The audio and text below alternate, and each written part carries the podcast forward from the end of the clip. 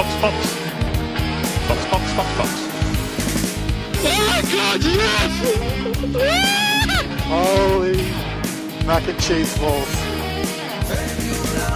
Safety car deployed. Safety car. So safety car, safety car, staying out to keep the Delta positive. Und es war kein Rennen am Sonntag und es gibt trotzdem eine Folge Formula One.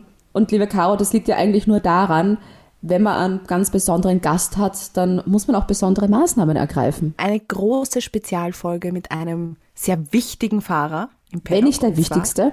Der wichtigste Fahrer im Weil- gesamten Fahrerlager, weil Wenn irgendjemand ausfällt, kannst du ja Nico Hülkenberg dann reinsetzen, ja? Aber ob man Bernd Mailänder ersetzen kann, wir glauben nicht. Nein, nein. Und der ist heute bei uns zu Gast im Interview. Es ist uns eine große Ehre. Wir haben viele, viele Fragen, also setzt euch hin, nehmt euch einen Tee und Ja. einen Snack dazu. Und magst du die erste Frage stellen, Caro? Und zwar, lieber Bernd, wie bist du eigentlich Safety-Car-Fahrer geworden? muss man ein bisschen ausholen bei, bei, Ja. bei, der, bei der Geschichte, die ich jetzt gleich erzähle. Ich bin zu Mercedes gekommen im Jahr Ende 94, also 95 war meine erste Saison in der DTM als nicht Junior, aber als junger Fahrer äh, bei Mercedes. Und die war gut. 96 bin ich dann ins Werksteam aufgestiegen. Äh, ich habe 96 im, äh, glaube am 1. Mai sowas rum, habe ich meinen ersten offiziellen Dienstwagen von Mercedes bekommen. War damals ein wunderschöner Mercedes AMG C36 hat er geheißen, mit dem Kennzeichen Stuttgart, weil das Werk ist, BM, das sind ja, Bernd Mailänder, 300 für die PS-Zahl dieses Fahrzeuges. Ich war stolz wie Harry Hirsch im Endeffekt, ja, als Race Driver so ein Fahrzeug zu bekommen als Dienstwagen. Und vier Wochen später kriege ich einen Anruf, das war nach dem Formel 1 Grand Prix in Monaco, Mercedes unterwegs gewesen, ich glaube in der zweiten Saison mit, äh, nee, in der ersten Saison mit McLaren. Und äh, kriege ich einen Anruf von einem Betreuer von Mercedes aus, Adam, du musst deinen Dienstwagen abgeben. Und, und ich, äh, okay, habe ich irgendwas gemacht, habe ich was eingestellt? Äh, nee, du hast nichts angestellt, alles gut, aber Mercedes hat sich geeinigt in Monaco, dass sie in Zukunft das Safety in Medical Car stellen. Und dein Auto ist gerade einen Monat alt, wahrscheinlich eingefahren. Du wohnst nur 20 Kilometer weg, also bring mal das Auto gefälligst vorbei. Und äh, dann habe ich gedacht, okay, gut. Ich habe aber nichts mit dem Safety Car zu tun gehabt, außer dass das erste Safety Car, das Mercedes in der 500 oder 26-jährigen Tradition, sage ich fast schon mal, gestellt hat. Das war damals beim großen Preis von Frankreich in Manicourt, war mein allererster Dienstwagen eigentlich bei Mercedes. Und ich habe dafür dann eine E-Klasse bekommen, was sicherlich nicht als 25-Jähriger dein Traumwagen war zu dem Zeitpunkt. Äh, da haben dann alle sehr viel gelästert. Und mit dem Wagen musste ich dann das restliche Jahr auch noch rumfahren. Aber das ist jammern auf sehr hohem Niveau. Und ähm, gut, dann ging meine Karriere weiter bis Ende, äh, Ende 98 bei Mercedes. Bin dann Ende 98 von Mercedes weg und habe mich wieder auf eigene Beine richtig gestellt. Bin Porsche Carrera Cup gefahren, Porsche Super Cup gefahren, viele Langstreckenrennen. Und beim im Porsche Super Cup, beim großen Preis von San Marino, Porsche Super Cup ist im Rahmenprogramm bei vielen Rennen. Und äh, da waren wir auch im Rahmenprogramm. Ich, bin, ich war auf Pole Position. Und am äh, Freitag Nachmittag bekomme ich einen Anruf von einer englischen Nummer. Damals, äh, ich war auch schon in der glücklichen Lage, ein Handy, ja, ein Handy sage ich mal, zu haben. Äh, aber Anrufe aus England habe ich sehr selten bekommen. Also ich kannte die Vorwahl plus 44 und sonst die restliche Nummer war mir, war mir neu. Und dann war da ein Gentleman am anderen Apparat, der sich Charlie Whiting nannte. Und äh, Charlie sagt, hey, hey Bernd, äh, ja, hier ist Charlie. Äh, can, can you come to my office? Und ich, um Gottes Willen, was für der Renn direkt von der Formel 1, bitte von mir, ja. Dann habe ich irgendwie, ist bei mir in meinem Auto vielleicht, sind da ein paar Pferde zu viel gefunden worden oder ist irgendwas manipuliert, wenn, die, wenn die FIA bei dir anruft als, als ja, Support-Team ne, sozusagen. Äh, was, was, was will der von dir, ja? Ja. Und dann habe ich, ja, hab ich gesagt, ja, ja, I can come to your office. Und ähm, da habe ich gar nicht geschnallt, ich habe gar keine Karte, ich komme in das Fahrerlager gar nicht rein, ja. Da war ja am Schlagbaum vorne war Schluss, ne? Wir, wir durften ja dann nur immer in dem Support-Areal weggeschlossen rumlaufen und weiter kam es der nicht. Und äh, dann habe ich denen das erklärt, dass ich, wenn Charlie Walting einen Termin hätte da am Schlagbaum und dann ist auch jemand von der FIA runtergekommen und hat gesagt, ja, ja, den, den Herrn dürfen Sie reinlassen. Und dann bin ich zum Charlie ins Office und habe mir das mal vorgestellt, ganz förmlich, anständig, wie sich das gehört. Und habe ich schon gedacht, so, jetzt wird es gleich ein Riesenschlag und deine Rennkarriere ist erledigt. Oh. Und dann fragte er mich, uh, when we're looking for a new safety car driver because Oliver Gavin, he's moving end of the season to uh, US and uh, he's racing Formula 3000 and we're looking for a new safety car driver for Formula 3000. Ob ich das machen könnte. Ich hätte ja Erfahrung mit Mercedes. Äh, Ich wäre viele Jahre Rennen gefahren für die. Mercedes hätte da nichts dagegen, wenn ich das Auto fahre. Und dann habe ich, hab ich gedacht, okay, gut, dann klar mache ich. Charlie, finde ich super, ja. Und habe eigentlich gar nicht so richtig darüber überlegt. Ich habe gedacht, okay, gut, dann hast du halt ein bisschen Beschäftigung. Äh, kriegst vielleicht einen Formel-1-Pass, dass du irgendwo ein bisschen rumlaufen kannst. Und gut, ja. Dann habe ich mich höflich bedankt und habe gesagt, okay, ich, äh, mit wem ich jetzt Kontakt aufnehmen soll. Ich muss ja das irgendwie mal so lernen. Ja, da gibt es ja irgendwie sicherlich Regularien.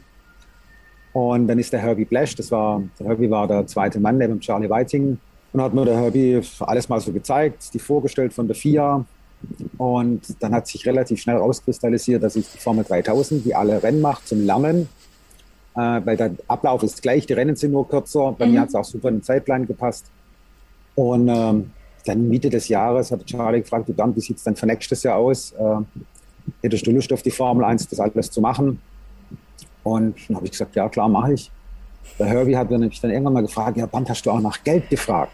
Und, und dann gucke guck ich ihn so an und sage ich, äh, Herbie, nein, warum? Äh, kriegt man da Geld für sowas, ja? Und hat er gesagt, hey, fuck, welcome in Formula One. Und, äh, und das war dann auch noch ein, ein schön Beieinkommen, sage ich mal, oder Nebeneinkunft.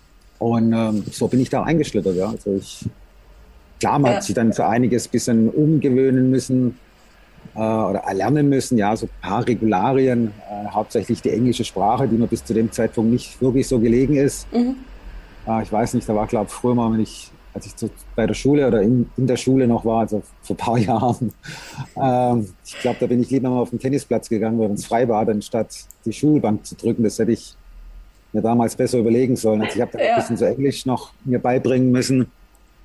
Und dann haben wir das auch hinbekommen und in der Zwischenzeit geht's ja ganz gut, ja. Ja. Also das, das war mein, mein Einstieg zu der FIA. Ich habe nach vielen, vielen Jahren erst mal fragen müssen, ob man da einen Vertrag braucht oder sonst irgendwas. Das war immer Handshake. Das war immer, ja, Klippern, du bist dabei, du bist gesetzt. Und Ja. Du brauchst auch nicht fragen, ob du nächstes Jahr dabei bist. Wir sagen es dir, wenn du nicht dabei bist. äh, also es war schon, ja, eigentlich echt eine, eine, tolle Erfahrung. Wie- Und auch wie, wenn man sieht, als ich dazu kam, ja, da waren gerade mal zehn Leute bei der FIA. Ähm, war nicht Wie, wie schaut das jetzt aus? Wie viel, wie viel arbeiten da jetzt? Ah, wir sind jetzt vor Ort, sind wir meistens immer so, ich sag mal 30 plus äh, die Suppliers noch, also EM Motorsport, äh, Riedel Communication, also alles was, das hat's ja früher, da hast du eine, eine Handquetsche gehabt, ja, und hast gefunkt. Ja. Und jetzt hast du da schon ein ganz anderes Volumen. Also wir sind, glaube ich, schätze mal 40 Leute sind wir schon Okay. mit allem, mit allem drum und dran. Also wie das gewachsen ist. Ich will jetzt nicht sagen, wie es professioneller geworden ist, weil wir waren damals auch schon professionell, nur jetzt ist es halt nochmal ganz, ganz anders geworden, weil man auch die Möglichkeiten hat, die hat es ja vor 20 Jahren noch gar nicht gegeben, ja. Der, Ja. der Job des Fahrens selber ist nahezu gleich geblieben, muss man ganz ehrlich sagen. Ja. Ähm, klar, es gibt andere Anweisungen, es gibt andere Regularien, es gibt ein virtuelles Safety Car, lauter, so, äh, lauter solche Dinge. Aber das reine, die Kommunikations, was wir reporten aus dem Fahrzeug heraus, ist mein, mein Beifahrer Richard Darker und ich, äh, das ist nahezu gleich geblieben eigentlich. Kurz zu dir selber. An welches Rennen, also jetzt wirklich so als aktiver Rennfahrer, weil da muss man auch sagen, was dir auch nicht so unerfolgreich, erinnerst du dich eigentlich da noch gern zurück? Also aus der Safety Car Fahrersicht oder als der Rennfahrersicht? Aus der Rennfahrersicht. Aus der Rennfahrersicht, okay. Ja, wir wollen auch mal den Rennfahrer in dir Ja, sehen. sehr, sehr schön. Ja, ich, ich bin ja so ein bisschen kein Querdenker, aber ein Quereinsteiger äh, Einsteiger gewesen im Motorsport. Ich habe jetzt nicht so die hundertprozentig äh, Kart-Ausbildung gemacht. Ich bin Kart aus Spaß gefahren, ja. Keine Rennen. Ich bin zum Schluss dann im Schorndorfer Straßenverkehr rumgefahren dem Kart, was die Polizei 1988 nicht so toll fand. Die sind dann auch nicht mehr hinterhergefahren, die sind dann direkt von meinen Eltern am Haus gestanden, weil sie wussten, wo ich wieder ankommen sollte. Ähm, da waren sie ein bisschen, äh, bisschen schneller dann, ja. Und ähm, habe dann ja, eine, eine schnelle Rennfahrerausbildung gemacht und ist mir klar, wenn man 94 Meister wird und Nachwuchsfahrer des Jahres innerhalb von drei Jahren, wenn man eigentlich, wo man aktiv dann gefahren ist, das war schon ein Highlight für mich. Und danach ging es halt vom Amateursport äh, direkt zu Mercedes in die DTM. Ja. Ich mhm. kann mich noch erinnern, als ich das erste Mal wirklich in einem äh, richtigen, richtigen Rennwagen saß. Das ist für mich die DTM gewesen, also die, äh, die alte DTM. 95 beim Testen in Mugello, wo ich nach der ersten Runde gesagt habe, Mailänder, das war's jetzt, äh, das kannst du nicht fahren. Das ist zu schnell, das, das, das ist eine komplett andere Abteilung, ja.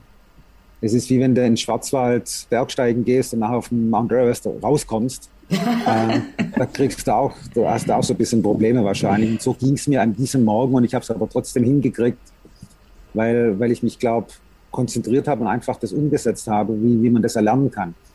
Und dann sind natürlich so Rennen, im Kopf 1997 das Sieg beim, äh, auf dem A1-Ring damals äh, mit Schneider und Klaus Ludwig zusammen, also einen WM-Lauf zu gewinnen, war für mich schon was, was Tolles. Es war aber schon ein schwieriges Jahr. Dann 99 der Fastsieg beim Porsche Supercup. Nee, es war 2000. Äh, 99 habe ich geführt, habe einen Blattfuß bekommen, die Meisterschaft verloren. Das war scheiße. Ähm, 2000 fast gewonnen, dann Sieg 24 Stunden Rennen auf Nürburgring. Mhm. 2001 Sieg beim letzten DTM-Rennen nach, ich habe mir die, die, die Ferse zertrümmert im, äh, in dem Jahr bei einem Spaziergang, sage ich mal. Äh, blöd aufgekommen, wo ich runtergesprungen bin und dachte eigentlich, ich komme gar nicht mehr ins Auto zurück und dann gewinnst mhm. du das letzte Rennen. Und dann kam aber schon so auch der Weitblick mit dem Safety Car, was mal auf, da liegt so viel Potenzial noch dahinter bei der FIA. Du wirst nicht jünger, du hast die rechte Lunge ist mir irgendwann mal 2002 abgefallen, die, der Fuß war kaputt. Und dann habe ich mich schon darauf ein bisschen mehr konzentriert, wie vielleicht ja. auf das Rennen. Deswegen habe ich auch Ende 2004 mit meinem Werksengagement bei Mercedes aufgehört und äh, bin Richtung Markenbotschafter, bin noch ein paar Rennen gefahren. Bin auch letztes Jahr sind wir mit meinem äh, Freund Bernd Schneider ein Rennen gefahren im GT3. Das macht alles Spaß, aber man muss, glaube ich, auch sag mal, so weit vorausschauen, dass, man mit 50 jetzt nicht mehr die Welt zerlegen wird. Ja. Äh, die jungen Fahrer sind glücklicherweise so gut ausgebildet und so gut, da kann man auch selbst mit viel Erfahrung, sage ich mal, nicht mehr so viel ausrichten. Man kann sich vielleicht ab und zu mal in die Irre führen, aber es geht vielleicht zweimal gut und beim dritten Mal geht es nicht mehr gut, da haben sie dich trotzdem und dann, da muss man so ehrlich sein und so kompromissbereit. Und wir hatten ja, oder ich habe eine tolle Zeit gehabt hinterm Steuer. Ich sitze immer noch hinterm tollen Steuer und habe meinen Spaß. Und nicht nur der Spaß, also der Spaß ist das Motivierende eigentlich an, an einem tollen Team, was wir bei der FIA haben, was ich ein tolles Team bei, bei AMG habe, wenn ich, wenn ich dort Sachen machen muss. Und jetzt auch mit der neuen Marke, mit Aston Martin, ist das auch eine tolle Herausforderung, weil es was Neues ist nach über 25 Jahren. Ja. Äh, einen zweiten Partner zu haben als Safety Car Provider und es macht Spaß. Also ich bin ja. eigentlich ja, sehr, ein sehr glücklicher Mensch, ja. Dann bleiben wir auch gleich einmal beim Spaß. Ähm, wie schaut ja. bei dir jetzt eigentlich ein Rennwochenende aus? Äh, ja, da hat sich so ein bisschen was geändert. Früher bist du mal ganz gechillt am, am Donnerstagmorgen eingeflogen oder eingefahren. Dann bist du um zwei Uhr dann, äh, also um zwei Uhr ist immer die erste Aktivität, wo ich dann richtig äh, mit dem Fahrzeug um die Strecke fahre. Da habe ich meinen Tracktest. Mhm. In der Zwischenzeit bin ich aber bei der FIA auch bei der Circuit Commission. Also wir lizenzieren und nehmen die ganzen Rennstrecken der Welt ab. Unter anderem, also nicht alle, nur die, was wollen, logischerweise. Und um Autorennen zu fahren, brauchst du eine Lizenz äh, auf der Rennstrecke. Und da bin ich so ein bisschen mit dabei. Das heißt, ich muss jeden Donnerstagmorgen mit meinem Chef, mit, äh, mit Michael Masi, die Rennstrecke begehen. Das heißt, ich muss am Mittwoch schon immer anreisen jetzt. Am Sonntagabend oder Montag, je nachdem, wie die Flieger noch gehen, dann wieder zurück oder mit dem Auto kann man das dann schneller machen teilweise. Das heißt also Donnerstagmorgen Trackbegehung, dann ja, guckst du nach deinen Klamotten, hängst die auf. Äh, um 12.30 Uhr habe ich meistens so eine kleine äh, Radio, Radio-Check-Runde mit jedem Fahrzeug dass das auch funktioniert mhm. beim Test. 14 bis 15 Uhr ist dann der offizielle Track-Test. Jetzt, wenn die Formel 3 und Formel 2 wieder losgeht, das sind dann, äh, ich glaube, um 17 Uhr sind die Fahrerbesprechungen hintereinander. Am äh, Freitag äh, ist morgen zum Tracktest, FIA-Meeting. Und dann ist der Freitag für mich eigentlich bis abends gelaufen, bis zum Formel 1 Drivers Briefing, mhm. wo dann halt alle, derzeit wird das alles über Zoom gemacht, wo dann alle aufgeschalten sind und Jeder kann seine Kommentare abgeben vom letzten Rennen und vor Ort. Ähm, es Diskussionspunkten gibt, bin ich dabei. Wenn es was über mich gibt oder wenn sie Aufklärung wollen, dann äh, sage ich da was dazu. Leiten tut das alles unser Renndirektor oder Michael Masi. Und sonst ist Freitag für mich einfach so ein, so ein Medientag, wo ich dann immer so gucke, äh, Interviews, Flüge, Buchungen, das ist so mein, mein Bürotag. Im Normalfall samstags fängt dann schon die, die Rennen an. Also sprich, dann haben wir ein Rennen am Vormittag. Äh, morgens dann klar wieder ein Tracktest, wieder ein Meeting, dann fahren wir drei Rennen. Dann bleibe ich zum Qualifying meistens oder logischerweise vor Ort. Das Qualifying findet eigentlich ohne Safety Car statt.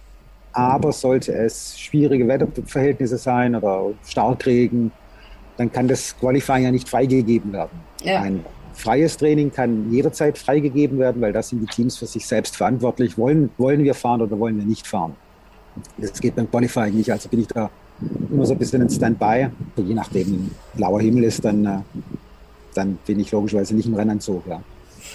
Und nach dem Rennen, äh, nach dem Qualifying ist dann meistens nochmal ein Formel 2 Rennen, so war es in der Vergangenheit zumindest. Diese haben wir noch Formel W und äh, im Rahmenprogramm alles mit dabei. Sonntag das gleiche, morgens Tracktest, Meeting und dann geht es mit den Rennen los. Und das heißt, eigentlich sitze ich dann von grob gesagt 9 Uhr bis nach dem Formel 2 Rennen mit einer halben Stunde Pause im Safety Car. Mhm. Es ist immer der gleiche Ablauf. Äh, also von der Parkposition her nur halt unterschiedliche Längen der Rennen. Kommunikation, das, das andere Ende an, von meinem Funk ist immer die gleiche Person. Der Beifahrer ist meistens der gleiche, bei der Formel 1 immer der gleiche und bei den Supportrennen ist durch die Corona-Situation gerade ein bisschen schwierig, da, äh, weil wir können ja die, nicht die ganzen Bubbles durcheinander mixen. Mhm. Da versucht es mein Kollege auch von der Formel 1 immer mit mir zu machen. Hat eigentlich eine andere Aufgabe, aber der versucht das jetzt immer so, so reinzudrücken. Ich bin ab und zu auch schon mal dann allein drin gesessen, weil er es nicht geschafft hat. Das geht nach 25 Jahren, kriegt man das hin. Der Beifahrer. Was macht der Beifahrer eigentlich? Könnten wir das auch? Ja. Das habe ich mir jetzt schon, schon gerade überlegt. Das wäre mal ein Einwand. Äh, müsste, ich mal, müsste ich mal mit meinem, mit meinem Chef drüber reden. Grundsätzlich klar, ihr könntet das auch. Ja. Äh, mhm. ist, ist, ist Spotter. Vier Augen, Ohren, sehen und hören mehr. Er reportet, also er macht eigentlich hauptsächlich den Funk. Mhm. Er macht die Lichtanlage. Wir schauen ja auf die Panels. Wir haben GPS-Systeme drin. Also wir sehen auch die Flaggensignale, was der Fahrer auch bei sich ins Auto eingespielt bekommen. Wir, das prüfen wir, ob das, das ist bei uns im Fahrzeug verbaut. Wir testen das in unserem Fahrzeug, dass es bei der Formel 1 nachher funktioniert. Er macht den ganzen Plan, sage ich mal, runter. Er sagt dann auch Light Panel 4, Right Side. Beim Test zum Beispiel zeigt jetzt dessen diese, die und die Farbe, ja.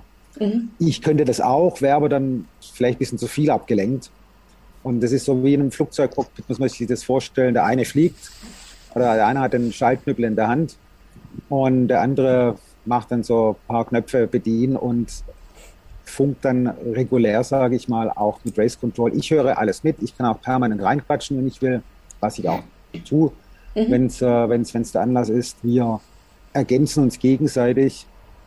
Äh, wenn ich sage, du, pass auf, äh, S2 müssen wir das Licht ausmachen, äh, dann sage ich das nochmal, er confirmt und er schaltet es dann auch wirklich aus. Und wenn er daneben drückt, dann äh, drücke ich nochmal nach. So, also es ist so wie doppelt abgesichert. Und du kannst auch sozusagen die Rennstrecken ähm, also am Wochenende selber noch einmal befahren, weil man muss ja da irgendwie reinkommen oder trainierst du da auch mit einem Simulator, weil äh, Simulator, ja. Äh, Im Prinzip darf dir ja kein Fehler passieren, wenn es dann soweit äh, ist. Richtig, ja, das ist immer so ein bisschen, ähm, also auf den Old-Style-Strecken, klar, die, die kennt man alle. Also Portimao letztes Jahr, ich hätte schon tausendmal nach Portimao sollen von, von Mercedes aus, weil wir hier auch eine Niederlassung von unserer Driving Academy haben. Aber mir hat es nie gereicht. Also für mich war das letztes Jahr auch eine neue Strecke. Wunderschön übrigens. Also mhm. ich war echt total beeindruckt, wie das Berg rauf, Berg runter geht. Und da brauchst du dann schon ja, 10, 15 Runden, um dich mal zu orientieren, wo, wo es denn hier eigentlich entlang und welche Kurve, in welchem Gang, äh, Bremspunkt. Das ist eine Herausforderung. Und ich habe ja im Endeffekt jeden Tag morgens so rund zehn Minuten Zeit, ein paar Runden zu drehen. Mhm. Und am Donnerstag halt diese Stunde, wo wir die Fahrzeuge auf Herz und Nieren nochmal prüfen. Da kann ja auch mal was vorkommen. Das sind zwar mehr oder weniger Serienfahrzeuge, aber die haben ja auch einen Transport hinter sich. Die, mhm. da, da, muss man auch abprüfen, speziell halt die zusätzlichen Systeme, die verbaut sind. Äh, haben die, haben wir auf der ganzen Strecke, äh, kriegen wir das richtige GPS-Signal, kriegen wir ein richtiges WLAN-Signal, kriegen wir das richtige Bild eingespielt. Wie groß ist die Zeitverzögerung, äh, funktioniert das Funk, in der und Ja. Zielgerade funktioniert es vielleicht, aber es funktioniert nicht an der letzten Ecke in Monza zum Beispiel, Mhm. äh, durch den ganzen Wald, was da dazwischen ist, haben wir hinten immer so ein bisschen Funkprobleme. Äh, wenn man das weiß, ist man natürlich beruhigter, dass es nur dann dort ist und das prüfen wir alles ab. Und ich schieße mich natürlich auch ein.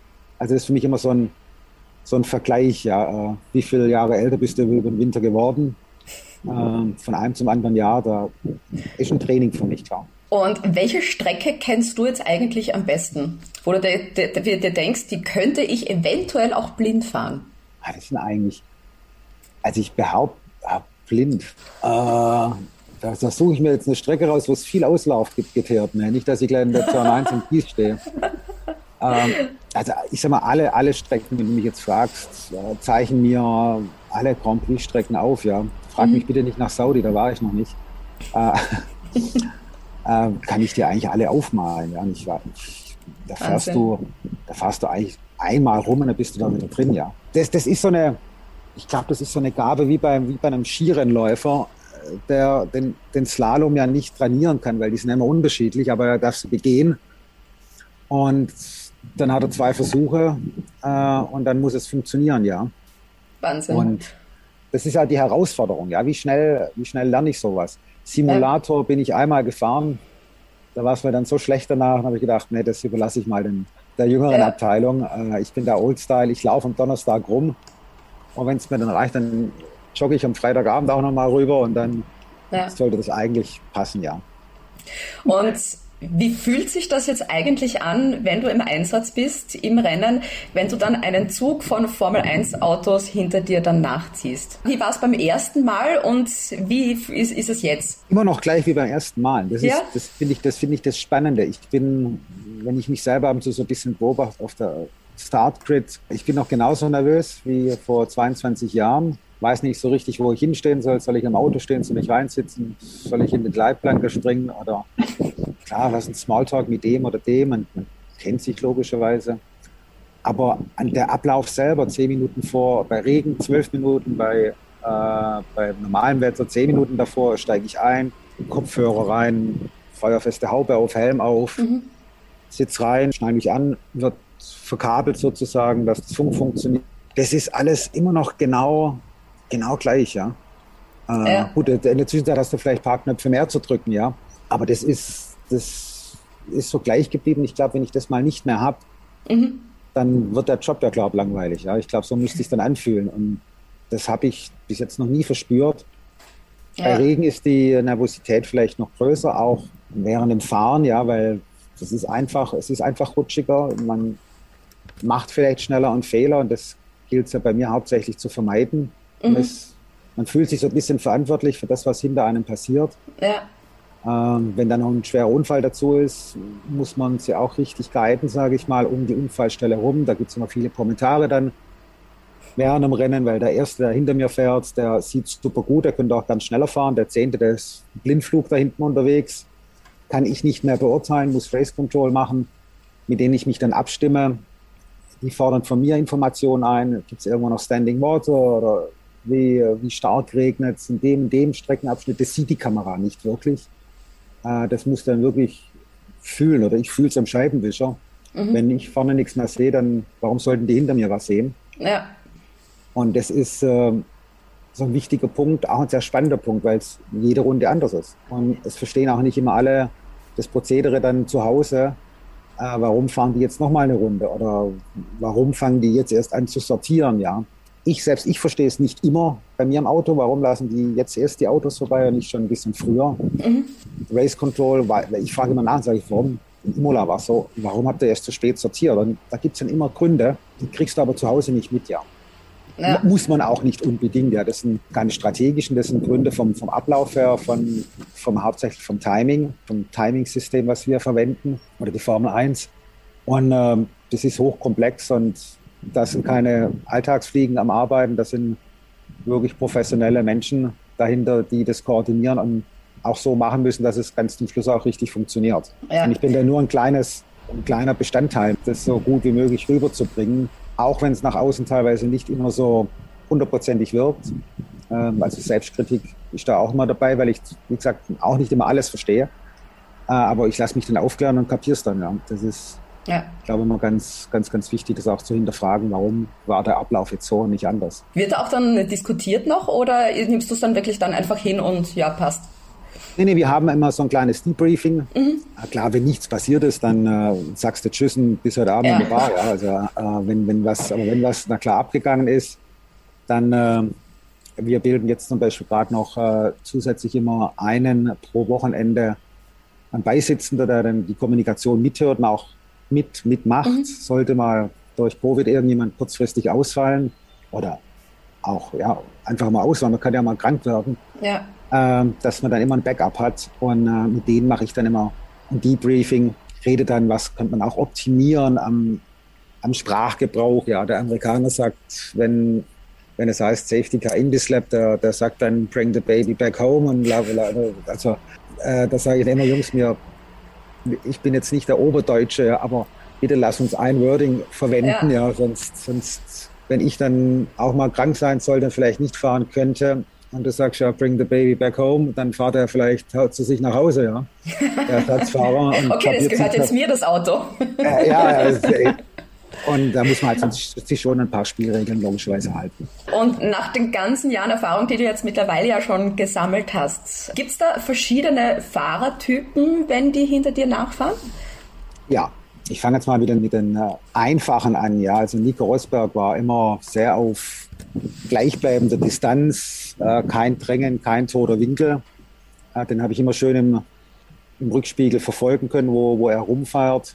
Dann gehen wir gleich mal zum Worst Case an Lewis Hamilton, den, den suche ich die ganze Zeit, finde ihn nie äh, im Rückspiegel, weil er mir so, so drunter hängt oder in einem toten Winkel irgendwo wieder Rambazamba macht. Aber das ist nichts persönlich gegen die Jungs. Ja, ich, ich kenne die alle, ich kenne ach, schon ewig lang. Und das meint er auch nicht so. Und er hat ja auch recht. Ja, das Safety Car ist teilweise auch, äh, also recht von, von ihm seinem Blickpunkt. Er weiß ja nicht, warum wir jetzt gerade nicht mal sogar, vielleicht nicht mal voll fahren, weil wir auf das letzte Auto noch warten. Mhm. Äh, weil das letzte Auto von mir aus 40 Sekunden hinterm vorletzten ist. Und dass das alles schön in einem Paket zusammengeschnürt wird, dann können wir vorne nicht äh, voll fahren äh, weil es dann noch mehr, noch länger dauert, noch mehr Runden wir fahren müssen. Und das weiß er nicht. Und dann fahre ich halt anstatt auf der Geraden, ich sage jetzt ein Beispiel, statt 200 plus 160. Und dann kommt halt Louis um die Ecke und sagt, ah, Safety Car fährt wieder so langsam, meine Reifentemperaturen werden kalt. Ja, ist, ist so. Ähm, er hat meine Handynummer, er könnte mich gern anrufen. und ähm, wir sprechen auch dann nach dem Rennen abends mal drüber. Alles, alles gut. Also das ist, das hört sich dann am Radio, wenn das übertragen wird, teilweise schlimmer an, wie es ist. Und Max ist ganz okay im Rückspiegel zu haben. Er gehört auch so ein bisschen zu der wilderen Abteilung. Aber so, so kann man sicherlich jeden Fahrer irgendwie ein bisschen unterscheiden, ja. ja. Ähm, ich habe aber letztendlich eigentlich kein Problem, weil ich kann mir eigentlich nichts kaputt fahren. Die können sich was kaputt fahren, wenn sie sollten sie mal, wenn da irgendwas schief läuft. Ja. Es ja. gibt so was ganz Lustiges aus Monaco wo Schumacher und wer war es noch? Schumacher, Alonso, glaube wo im Tunnels mal einen Unfall hatten hinterm Safety Car. Da bin ich rein, habe die zwei Jungs noch hinter mir gesehen und komme raus und es kommt kein Auto mehr hinter mir. Und dann habe ich in einem hm. so einer großen, so einer großen Leinwand habe ich gesehen, dass die aufeinander gefahren sind. Und dann dachte ich vielleicht, scheiße, vielleicht war das wegen mir, ja. Ja. Und äh, das war aber zum Glück nicht so. Also man kann nichts ausschließen. Und letzte Saison zum Beispiel, da war ja ähm, der George Russell das erste Mal der erste hinter dem Safety Car. Ja, Wenn du ja, da jetzt weißt, okay, das ist jetzt einer, der das erste Mal hinter dir nachfährt, bist du da nervös oder denkst du dir, ach, das wird schon alles hinhauen? Nein, aber auf der Strecke, wo er hinter mir war, das war ja Bahrain, das zweite Rennen, das, ich sage jetzt mal Ovalrennen, äh, mit der sehr kurzen Strecke, das war weil du hast natürlich immer so einen, so einen Ablauf, so einen speziellen, wo du das Licht ausmachst. Das ist meistens äh, S2, also in der zweiten Zwischenzeit, wo wir dann das Licht ausmachen. Von dem Zeitpunkt an übernimmt das führende Formel-1-Fahrzeug dann äh, den Speed und mhm. die Pace. Und da muss man schon als Rennfahrer strategisch arbeiten, weil ich möchte im Endeffekt äh, gut aus der Safety-Car-Phase zurückkommen. Also auch den taktischen Vorteil, den du als Leader hast, ja, weil du gibst ja den Speed an, ja. äh, auch umzusetzen. Da ist immer ganz wichtig, dass man genügend Abstand zum, zum Safety Car hat, um seine eigene Strategie zu fahren. Die ist mit dem Bottas letztes Jahr in Mugello ganz schön in die Hosen gegangen für die Hinteren, wo es dann gekracht hat. Ja. Und da hat man dann schon so ein bisschen seine, da guckt man vielleicht ein bisschen öfters in den Rückspiegel, wenn man einen, einen, einen Neuling hinten dran hat. Aber der George hat es sehr, sehr gut gemeistert, ja. Wobei, das war jetzt nicht sein erfolgreichster Tag, ja, weil es halt dann doch schade gelaufen ist, aber Ja. es hat ihn auf jeden Fall weit nach vorne gebracht, grundsätzlich. Ich möchte nur dazu vorher kurz einhaken. Das heißt, du bekommst, bekommst du das mitgeteilt, wenn hinter dir sich Fahrer beschweren mit, oh mein Gott, der Safety Car ist zu langsam. Also ich könnte mich sogar aufs Funk aufschalten lassen, dass ich den, dass ich das auch noch, wir hören das ja alles mit bei der FIA, ja. ja. Äh, die ganzen Funksprüche. Ich könnte mich da aufschalten lassen, das wäre mir aber zu viel gefragt, weil die schwätzen ja nur, also da kriegst du ja, da, da bist du ja fertig, ja, da würde ich ja das eigene Wort nicht mehr mitkriegen. Ähm, aber nein, ich krieg das dann per WhatsApp immer zugeschickt Ein Best-of. von, äh, von, von Freunden und Bekannten. Ja, der hat sich schon wieder beklagt, bist du wirklich so langsam gefahren? Und ähm, also gut, ich konnte das jetzt nicht während dem Fahren logischerweise, aber hin und wieder schaut man trotzdem mal äh, aufs Telefon, ja. Und, ähm, und dann siehst du das halt oder spätestens nach dem Rennen. Ich sehe das jetzt für mich nicht als belastend. Na, das wäre sonst, ich glaube, sonst könntest du den Job ja gar nicht so lang machen. Ja, als wenn ich mir das immer zu Herzen nehmen würde, ja, dann, Genau. dann hätte ich schon ein paar Psy Psychiater durch, ja. Hast du eigentlich so während deines Safety Car Einsatzes im Rennen auch mal das Gefühl gehabt mit, oh, oh, das war jetzt knapp, da hätte das Auto jetzt fast verloren? Oder bist du da als Safety Car auch immer so safe unterwegs? Ja klar, so, so Momente gibt es, glaube ich, immer, ja. Die gibt es Ja. ja. nicht, nicht jetzt, also auf der normalen Straße, toi, toi, toi, äh, bin ich ein sehr anständiger Fahrer. Nicht der langsamste, aber auch nicht der schnellste wahrscheinlich. Äh, aber in, in einem, in einem, auf einer Rennstrecke, klar, da geht man ans, ans Limit.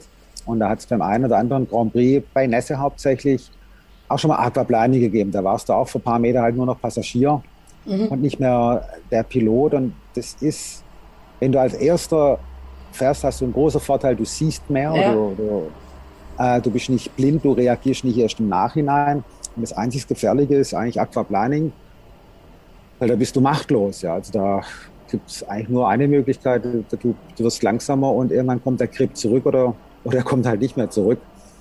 Äh, jetzt haben so, so Autos, die, die ich als Safety Car fahre, alle, sag ich mal, Traktionssysteme, ABS, lauter die Dinge, die helfen natürlich. Und ja, die, die habe ich zwar nicht immer an, also nur unterstützend bloß noch. Da gibt es ganz unterschiedliche Setups, was man da einstellen kann. Und die helfen dann natürlich schon und mir haben sie auch schon geholfen. Man kann das na klar auch dann ein bisschen austüfteln, wie das mit dem System ganz einfach arbeitet, um schneller, sicherer zu sein, dass man einfach an die Grenze einfacher und bequemer ranfahren kann. Und das, das tue ich natürlich auch, ja. Und es war schon 2010 oder 20, ich glaube 2010, Shanghai. Da habe ich eigentlich gedacht, so jetzt ist es, jetzt ist es damit mit dahin, ja. Deshalb war am Rückspiegel. Da bin ich beim Anbremsen auf Aquaplane gekommen, da ist Heck dann mal richtig weg. Glücklicherweise habe ich dann die richtige Reaktion gezeigt und das Ding nochmal hingestellt. Ich bin dann in, der, in der Folgerunde ein bisschen langsamer dort gefahren, das sage ich dir ja. Weil Das glaube ich. Oh Gott. den Schmach im Fahrerlager, wenn man das Ding irgendwo im Kies einparkt, aber wenn man dann zurück muss und das erstmal erklären, das, das brauche ich nicht mehr, ja. Ja, wenn man für Safety Car ein Safety Car braucht. Ja, ja genau. das will Ja. niemand. Das wäre mal ein Nabbe. Wäre mal was Nabbes, ja. Gerade so, so brenzlige ähm, Situationen, wenn du dann mit dem Safety Car reinkommst, wie geht's dir dann? Schlottern dir dann die Knie und du denkst dir, puh, oder bist du da eher cool und denkst, ja, ich habe eh alles im Endeffekt unter Kontrolle? Nein, aber man ist sicherlich jetzt je nach äh, Safety-Car-Phase, nach Verlauf, was passiert ist, starker Regen zum Beispiel, da ist man dann froh, wenn man zurück darf, ja, und alles richtig und alles gut gegangen ist. Der Restart hat wieder funktioniert. Aber man ist natürlich immer, sage ich mal, bisschen mehr angespannt, ja, weil weil es für alle schwierige Bedingungen sind. Und weil, wenn es etwas schwierig ist, dann wird die Luft dünner, dann, dann kann auch vielleicht schneller was passieren. Da ist man schon noch mehr angespannt, ja. Und das ist aber gerade das, das, das, das Tolle an so einem Sport, dass wenn äh, es kann beim Start zum Beispiel alles, alles, alles passieren, wenn das Licht ausgeht, du kannst nicht, da ist jeder dann sich selbst überlassen, das Beste daraus zu machen. Und jeder Start, jeder Rennverlauf ist dann nicht gleich, sondern da kann sich ähnlich, aber es kann sich auch komplett schnell, ganz schnell was ändern. Und das ist, das ist ja das Spannende, finde ich ja. ähm, dass man immer so ein bisschen auf, auf einem Anspannungsmoment Moment hofft. Ja. Ich, bei vielen Unfällen, ja, Kubica-Unfall zum Beispiel. Ähm, wir hatten damals noch, ein, noch gar kein Fernseher im Auto, sondern da ist noch ein Bildschirm neben, neben dem Auto gestanden, ja. Ich habe gedacht, ich gucke Reklame. Mhm. Ich habe gedacht, das wäre vielleicht irgendwie ein spektakulärer Reklamespot gerade, ja, wo ich dann so rüber gucke, da zerschellt ein Auto, überschlägt sich und weiß ja. Gott was, ja. Äh, ich habe gedacht, ich bin, ich gucke jetzt gerade irgendwie so einen Hollywood-Trailer an, äh, der in vier Wochen ausgestrahlt wird und das war aber real, das war live, das ist gerade hier auf der Rennstrecke passiert und da fährst du dann eine Minute später vorbei. Das, das, ja, das, auf das muss man eingestellt sein, ja. Man, man möchte es natürlich nicht, aber auch solche Dinge äh, gibt es logischerweise und da muss man auch damit umgehen können. Ja. Und welches Rennen war da für dich bis jetzt so das emotionalste? Ah, das emotionalste, würde ich sagen, war für mich äh, Fuji 2007, weil es extrem lang war. Ich bin viele Runden gefahren. Das war ganz schwierige Wetterwitterungsverhältnisse. Montreal, also alles, was mit Regen eigentlich zu tun hat, ja, mhm. war von, von der Situation her für mich, sage ich mal, am, am, am, am schwierigsten zu handeln. Mhm. Ähm, jetzt mal abgesehen von, von ganz bösen Unfällen, die wir leider auch hatten. Aber das, das, äh, das versucht man so ein bisschen zu verdrängen, die, die, die schlimmen Sachen. Aber das war sicherlich, sag ich mal, wenn du 34 Runden in, in Montreal gefahren bist und ich glaube über 30 Runden in, in Fuji an einem Rennsonntag, und da ein Chef klopfte danach auf die Schulter und sagt, hey, geiler Job gemacht, das ist dann ja. schon, schon was schöner, weil du gewinnst am Safety Car nichts. Du kannst ja eigentlich Drive of the Day. ja, genau. Das habe ich mich vielleicht nicht ganz gefühlt, aber ich habe mehr Runden auf jeden Fall geführt als der Sieger in Montreal, weil der hat nur eine halbe Runde geführt, der Jensen, mhm. weil der Sepp durchs Kiesgate gefahren ist in der letzten Runde. Und äh, ja, das macht nur so ein bisschen stolz aufs ganze Team und dann hat, weiß man auch mal einen guten Job gemacht und das, das bleibt dann logischerweise klar, das bleibt hängen.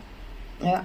Und gibt es da eigentlich bei euch, also bei dir und bei deinem Beifahrer, so eine Routine, wenn ihr mit dem Safety Car wieder reinfährt? So mit, ihr klopft euch auf die Schultern oder High Five oder irgend sowas?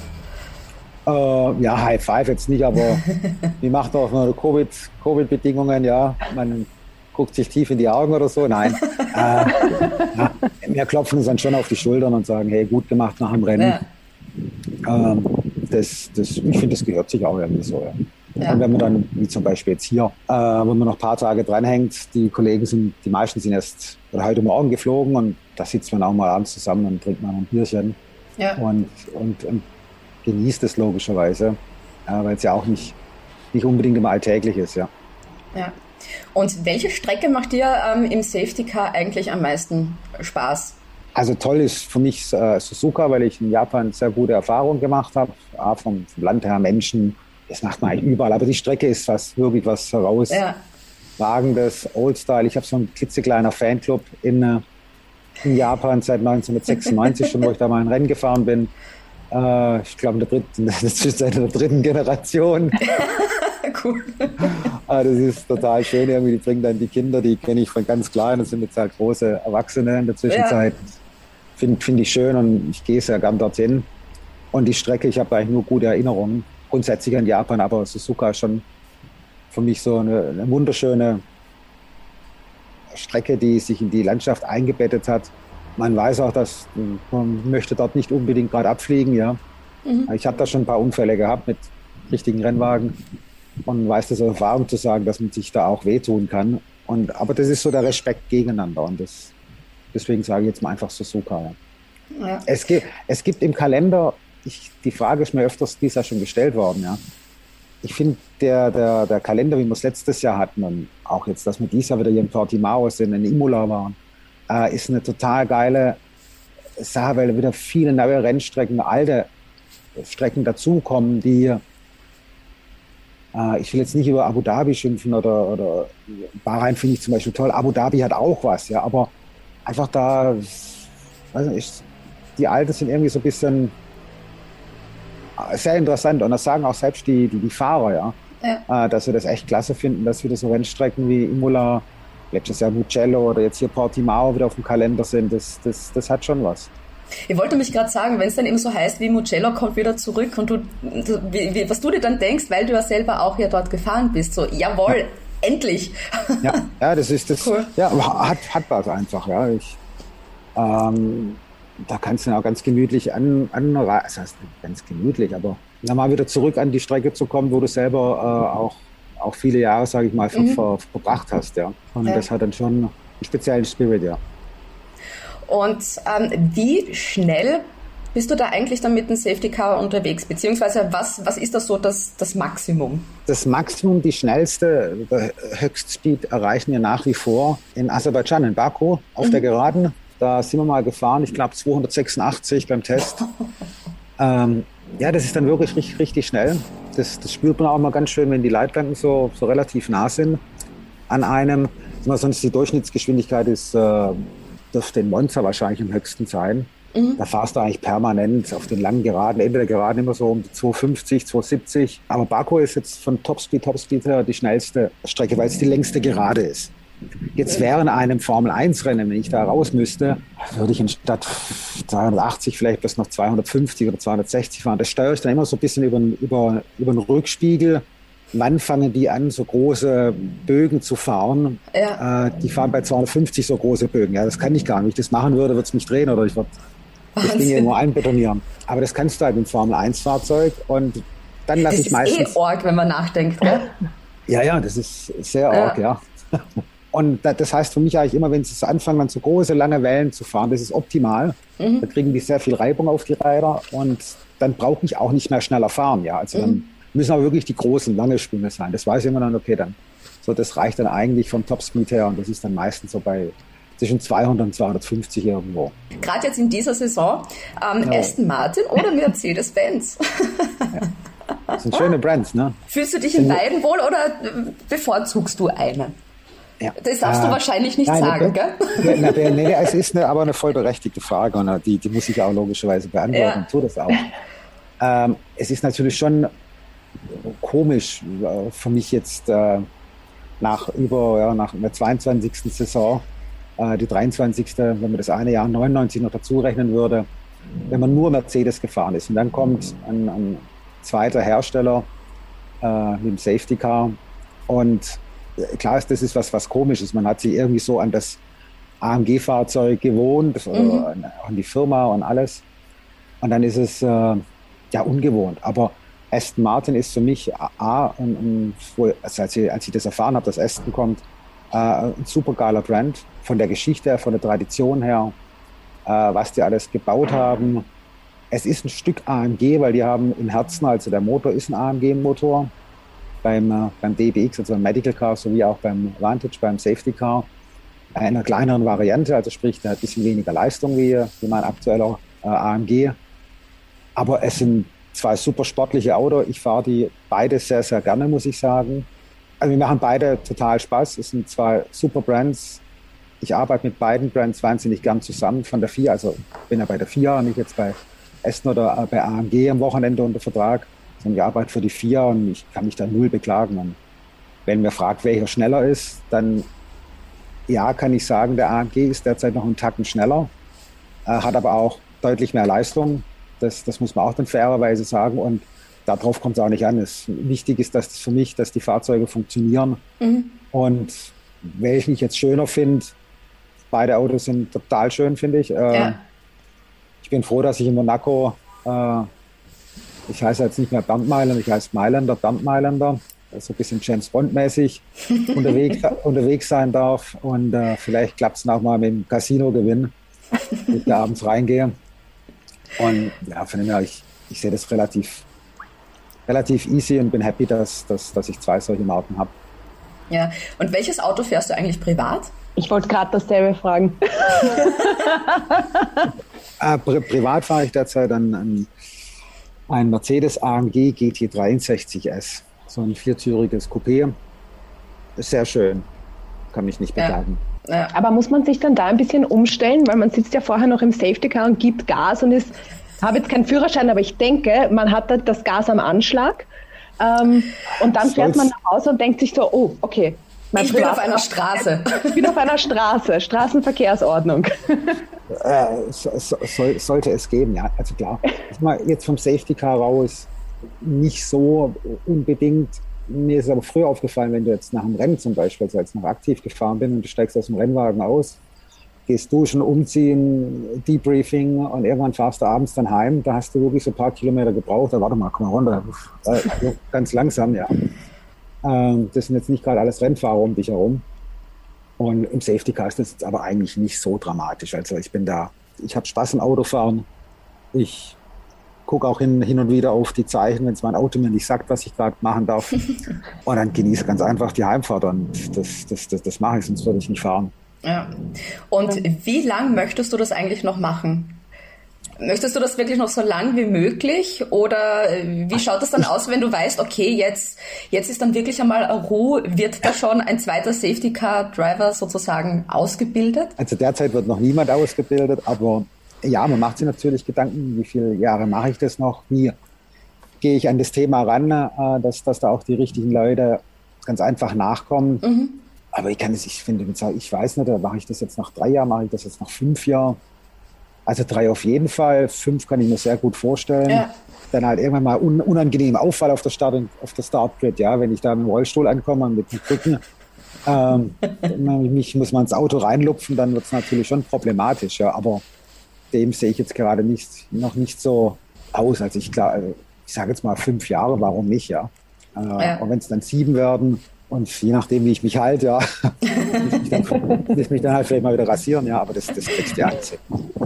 Du bist auf jeden Fall eine von den großen Konstanten im Formel-1-Zirkus. Ist das auch eine ja. Ehre für dich? Ja, ja, klar ist eine Ehre für mich. Für ja. mich ist eine Ehre, mit, mit bei, bei, der FIA zu arbeiten in dem Bereich. Für mich ist es äh, toll, ja, überhaupt dabei zu sein. Wenn du mich gefragt hättest vor, vor 30 Jahren, dass ich mal in der Formel 1 über 20 Jahre arbeite, da hätte ich gesagt, sag mal, was, was, was, was, was hast mhm. du gestern eingeschmissen? Ja, das, das war für mich sowieso nie greifbar, nie erreichbar. Und es ist dann doch so gekommen. Also man kann man muss ein bisschen fleißig arbeiten, ein bisschen einen Plan haben, was man machen möchte. Mhm.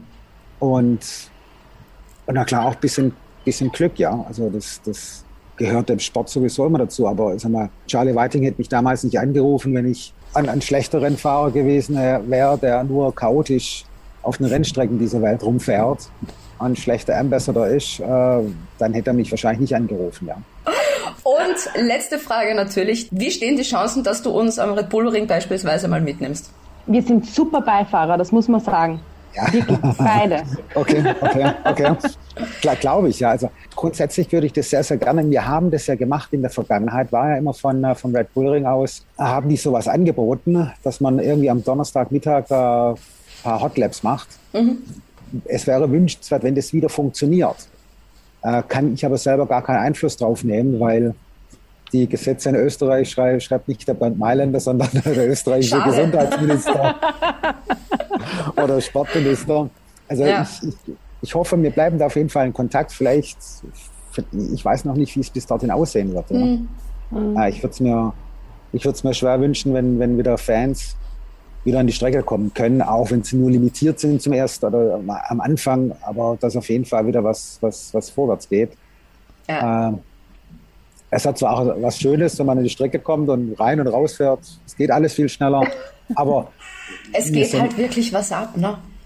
Ja, es ist schon teilweise ein bisschen deprimierend, wenn, wenn da keine Menschen da sind. Jetzt im Rennverlauf selber ist es jetzt vielleicht nicht so dramatisch, mhm. aber denn wir brauchen, wir brauchen die Fans. Das, das ist ganz, ganz wichtig. Ja, auch ein Bernd Mailänder braucht Fans an der Strecke. Ohne die ist einfach Fahrt. Ja, wir sind gerne immer für dich da, Bernd. Sag Bescheid.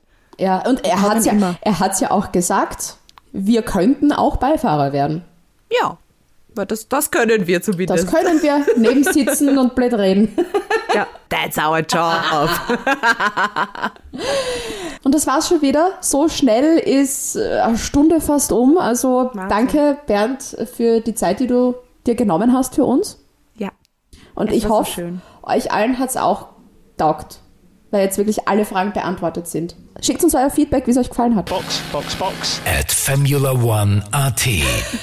so, und die nächste Folge gibt es dann schon am nächsten Montag nach dem großen Preis von Aserbaidschan in Baku. Ja, Wieder ein Stadtrennen. Nächste, ich wollte gerade sagen, der nächste Stadt Grand Prix hoffen wir auf ein spannenderes Rennen. Ja, ich glaube, den, den, den zachesten Teil hat man jetzt hinter sich. Mhm. Wir hören uns nächste Woche wieder. Fox, Fox. Fox, Fox, Fox, Fox. Oh god, yes! Holy mac and cheese balls.